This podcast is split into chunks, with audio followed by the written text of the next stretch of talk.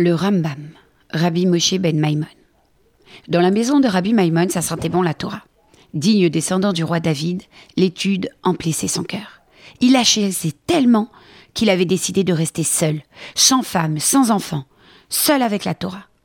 Dans un rêve étrange pourtant, un inconnu lui ordonnait d'aller dans la ville voisine, d'épouser la fille du boucher. Au matin, il se souvint de son rêve. Il n'en tint pas compte. Il reprit son étude. L'inconnu se présenta la nuit suivante, et toute celle d'après, si bien que Rabbi Maimon finit par écouter. Il épousa la fille du boucher. Celle-ci donna naissance à un petit Moshe, et quitta ce monde malheureusement. Moshe grandit, doué de capacités extraordinaires.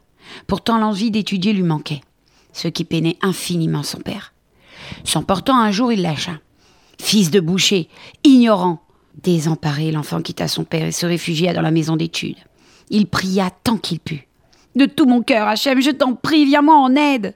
Ouvre mes yeux à la Torah, ouvre mon cœur à tes commandements.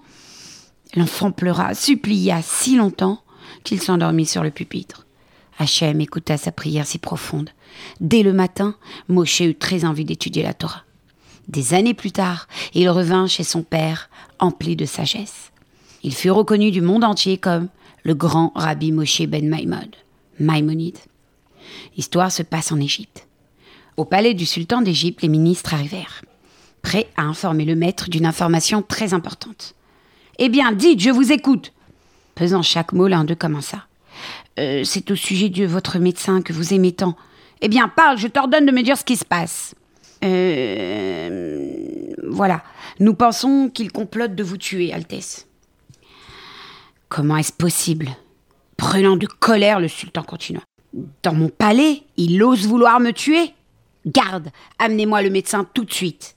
Qu'on le juge immédiatement. Le médecin n'était autre que Maïmonide. Il se défendit si bien que le sultan se sentait de moins en moins sûr de lui. Si Moshe est coupable, il mérite une sévère punition, mais s'il ne l'est pas, pensait-il. Depuis des années, il me sert fidèlement. Il m'a même sauvé la vie plusieurs fois. Comment pourrais-je le condamner, un homme qui m'a fait tellement de bien? J'ai une idée. Tirons sort, déclara le sultan. Deux mots seront glissés dans une boîte. Mort et vie. Si Moshe tire le mot vie, il sera sauvé. Si c'est le mot mort, il sera exécuté.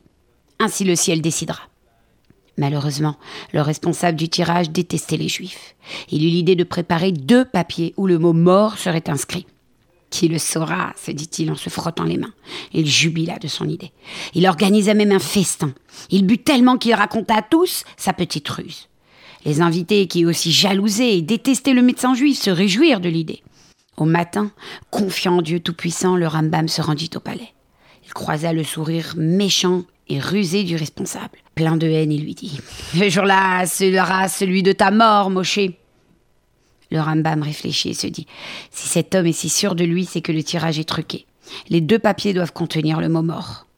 Voici l'urne. L'accusé priait de tirer un des deux papiers. Un lourd silence pesait sur l'assemblée. Le sultan attendait. Le Rambam s'approcha, prit un papier, et aussitôt, sans le lire, il le mit dans sa bouche et l'avala. Tout le monde a bien vu qu'il y avait deux papiers dans cette boîte, dit-il. J'en ai avalé un, il suffit de lire le deuxième pour savoir celui que j'ai tiré. Si c'est le mot vie, je suis condamné. Mais si c'est le mot mort, c'est que j'ai choisi la vie, comme la Torah nous l'ordonne. Le sultan et tous les présents constatèrent que Rabbi Moshe avait laissé un papier où le mot mort était inscrit. Le Rambam fut relâché sous les regards haineux et pleins de rage. Grâce à Dieu et par son intelligence, le médecin avait déjoué le piège qu'on lui tendait. Plus tard, le sultan lui demanda pourquoi il avait avalé le papier. Rabbi Moshe lui expliqua alors toute l'histoire. Le sultan fit jeter les coupables en prison et déclara Le Dieu d'Israël est grand. Il donne la sagesse à ceux qui le craignent. Il leur permet d'échapper aux dangers les plus graves.